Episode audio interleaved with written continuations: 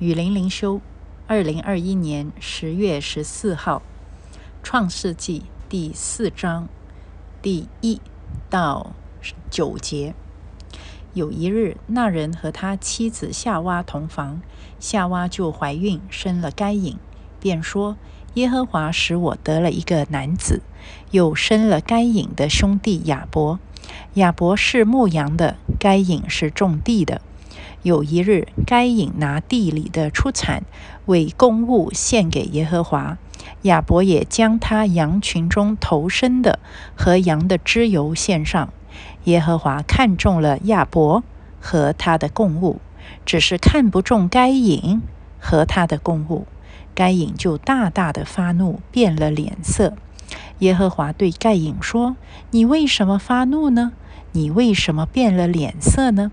你若行得好，岂不蒙悦纳？你若行得不好，罪就伏在门前，他必恋慕你，你却要制服他。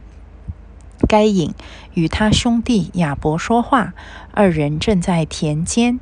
该隐起来打他兄弟亚伯，把他杀了。耶和华对该隐说：“你兄弟亚伯在哪里？”他说：“我不知道。”我岂是看守我兄弟的吗？好，我就呃读到这里啊。那么这里是亚当和夏娃有了下一代，该隐和他的弟弟亚伯这个两兄弟。那么嗯，该隐呢是种地的，亚伯是牧羊的，所以呃他们就各自以自己的收成来献祭。啊，那么该隐呢，拿地里的出产为供物献给耶和华。可是你看亚伯的形容啊，将他羊群中头生的、头生的啊，所以他是有选的啊，和羊的脂油来献上。所以亚伯他确实是把最好的献上。可是这个还不是重点。我们都知道，上帝后来是啊看中了亚伯的供物啊。而没有看中了该隐，才埋下了呃该隐对亚伯的这个妒意，而起了杀机。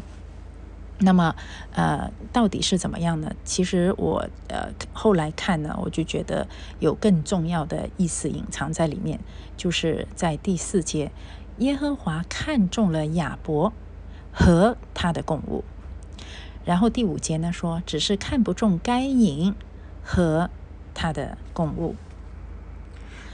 所以，上帝其实，难道上帝喜欢吃羊肉啊？呃，不喜欢吃吃素的，所以田里面的供物他看不上，不是这样啊。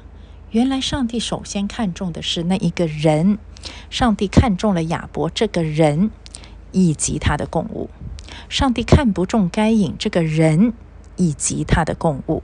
上帝不是喜欢呃贪恋我们。献给他的东西，他要看我们这个人是否敬畏他，是否爱他。我们所献的东西是否出于我们的心？其实，上帝真正要的是我们的整个人都要献为活祭，是不是？你上帝他是创造天地万物的主宰，他要吃羊。哎呦，他可以造出一千万只羊，随随便吃，是不是？上帝根本都不吃东西的，神是个灵，所以神不需要任何我们的东西。当我们向神献祭的时候，不是因为神需要什么，不是因为神要跟人做交易。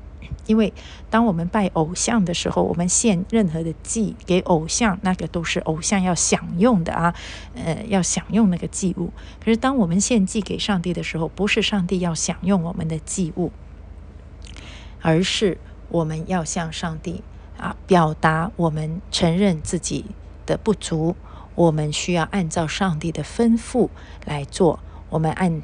按照上帝的吩咐，要把馨香之气上达到上帝那里。其实上帝要我们献祭，啊，要当时的人来献祭，都是预表着啊，上帝有更美好的这个呃应许在后面。所以祭物是代表着救赎。所以人向上帝献祭，上帝最看重的其实就是献的那一个人。我们现在做事情也是，圣经也说得很清楚。你如果做的再多，如果你不是出于一颗顺服的心，你所做的任何事情，只不过是在上帝眼中是草木和节，是要烧掉的。可是有些工作在上帝的眼中却是经营的工作，那是怎么分辨呢？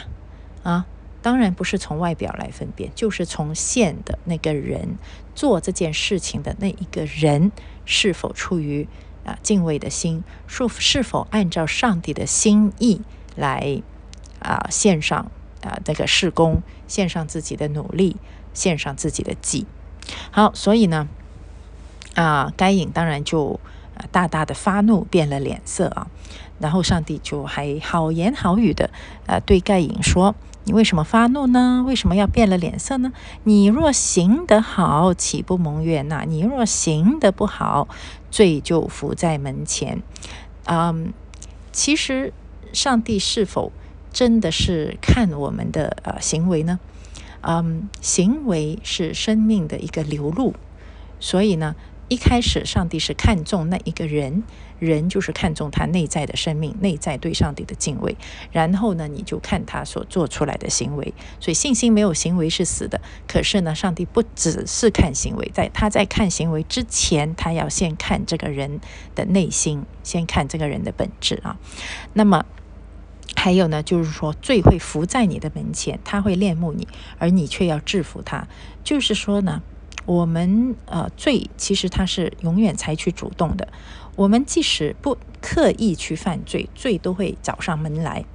而当罪找上门来的时候，你是可以去制服他的。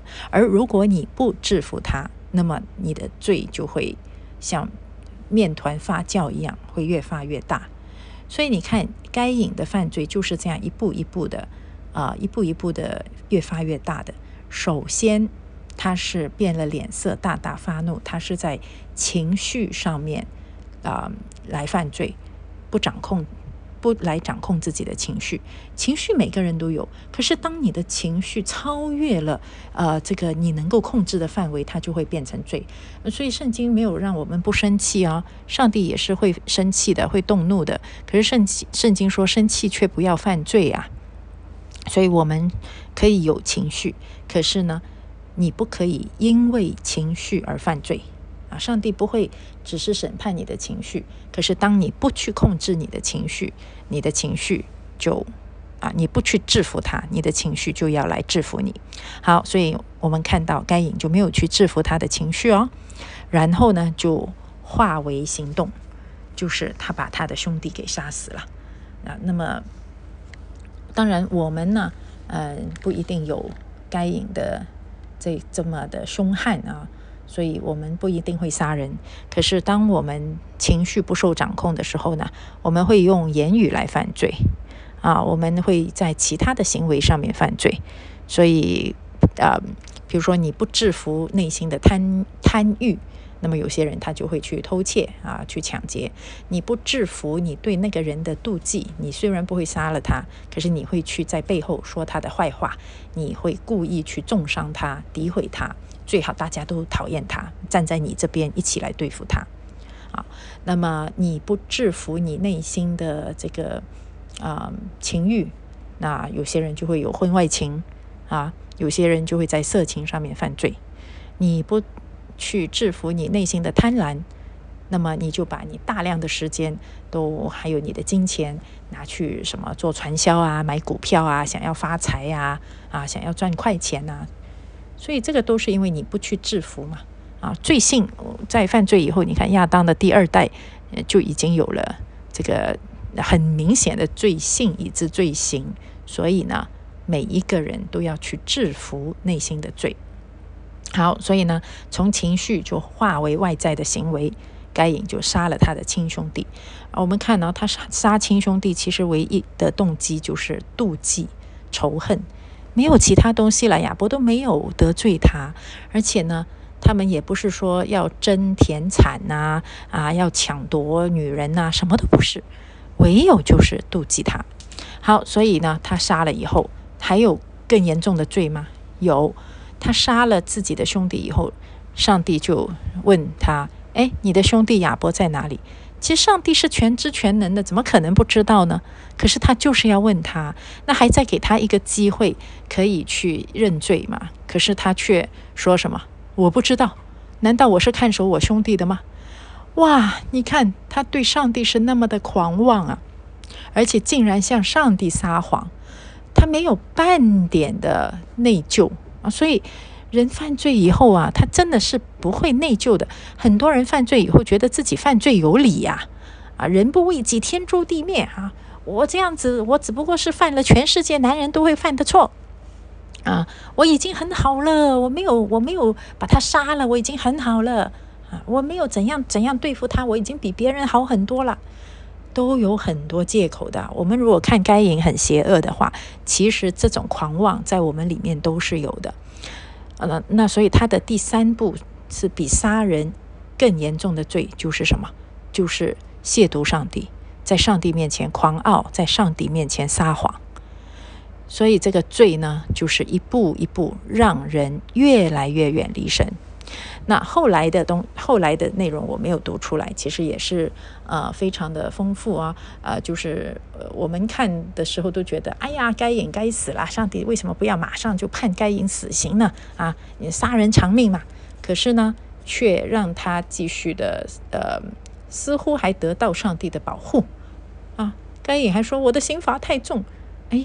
你的刑罚还怎么重？你杀了人呢？杀人难道不是应该偿命的吗？可是他竟然说我的刑罚太重，过于我所能当的。那上帝为什么还要听他的呢？还要说哦，凡杀该隐的必遭报七倍哈。所以我们看到，对于呃这种没有恩典的人，不被不被上帝的恩典所遮盖的人呢，啊，就是没有救赎恩典的人，他是有着普遍恩典。这个普遍恩典呢，使到你虽然是犯了罪，你没有马上就得到啊罪有应得的这个报应。可是我看到他在世上，其实在积聚更多更多的呃罪恶。就是说，我们犯罪，我们没有马上就呃得到这个报应。如果马上得到报应，那所有人都应该马上死了。上帝给予。普遍恩典，让每一个罪人都有时间在这个世界上继续的生活，像该隐这样。那如果用这一段时间，这个人生的几十年是用来寻求上帝悔改的，那么你在普遍恩典中就得救了，得到了这个特殊恩典。可是我们看该隐就没有抓住这样的机会啊，所以呢？你如果没有以这几十年来追寻上帝，没有悔改的话，这个几十年其实是更大的祸患，就是你犯更多的罪。将来在真正的大审判的时候，那么你真的是无可推诿，而且呢，你这一生就做下了更多更多的罪行，更对上帝有更多更多的亏欠。所以这个普遍恩典呐，它是让我们有机会悔改。有机会传福音，可是如果相反的话，它是让我们更大的得罪上帝啊！所以在恩典中，上帝是很美好的，真的是充满着恩慈；不在恩典中，上帝是很可怕、很可怕的啊！所以，上帝的拖延既是恩典，也是更大的审判。